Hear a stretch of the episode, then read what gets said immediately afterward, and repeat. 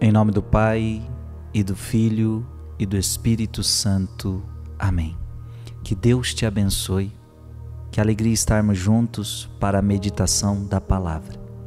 Hoje, dia 29 de janeiro, quero meditar com você Hebreus capítulo 10, versículos de 32 a 39. Irmãos, lembrai-vos dos primeiros dias, quando apenas iluminados suportastes longas e dolorosas lutas. Às vezes erais apresentados como espetáculo debaixo de injúrias e tribulações, debaixo de de injúrias e tribulações, outras vezes vos tornáveis solidários dos que assim eram tratados. Com efeito, participaste dos sofrimentos dos prisioneiros e aceitastes com alegria o confisco dos vossos bens, na certeza de possuir uma riqueza melhor e mais durável. Não abandoneis, pois, a vossa coragem, que merece grande recompensa. De fato, precisais de perseverança para cumprir a vontade de Deus e alcançar o que ele prometeu porque ainda bem pouco tempo e aquele que deve vir virá e não tardará. O meu justo viverá por causa de sua fidelidade. Mas se esmorecer, não encontrarei mais satisfação nele. Não somos desertores para a perdição, somos homens da fé para a salvação da alma. Palavra do Senhor. Gente, a palavra de Deus hoje ela é forte para mim e para você. E a palavra de Deus para você hoje é: você não pode desanimar. Muitas pessoas que estão me vendo agora, me escutando agora, muitos estão querendo desistir. E eu sei, filho e filha, que diante das nossas tribulações, diante dos nossos sofrimentos, dá vontade de muitas vezes de abandonar tudo, dá vontade de desistir. Veja que a palavra está dizendo assim: Lembrai-vos, irmãos, dos primeiros dias, quando apenas iluminados suportastes longas e dolorosas lutas. Eu quero que você hoje se lembre, lembre de tantas lutas que você já suportou de tantas lutas que você já venceu, porque a tua vida é uma vida de luta.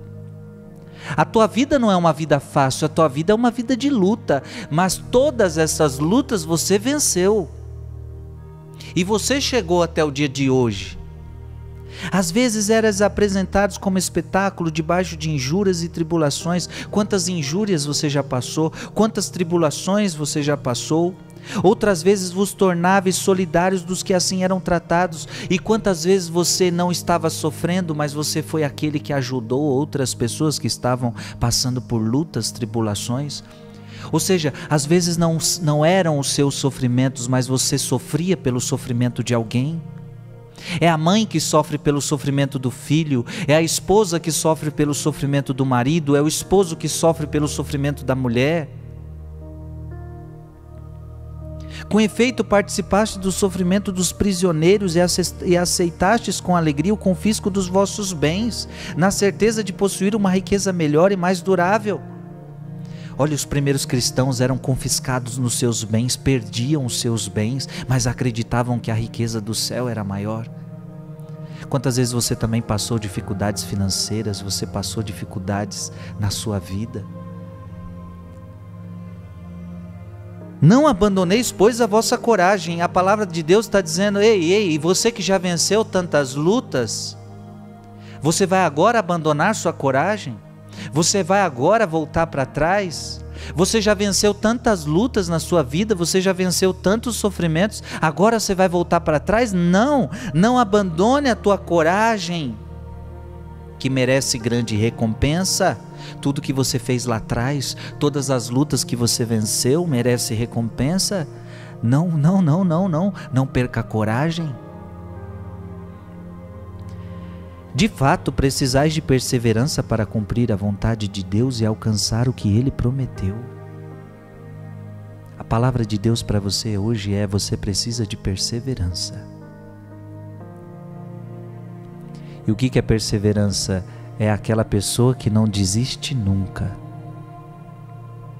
Não adianta você ter vencido todas as suas lutas até aqui e hoje você desistir, e amanhã você desistir, não.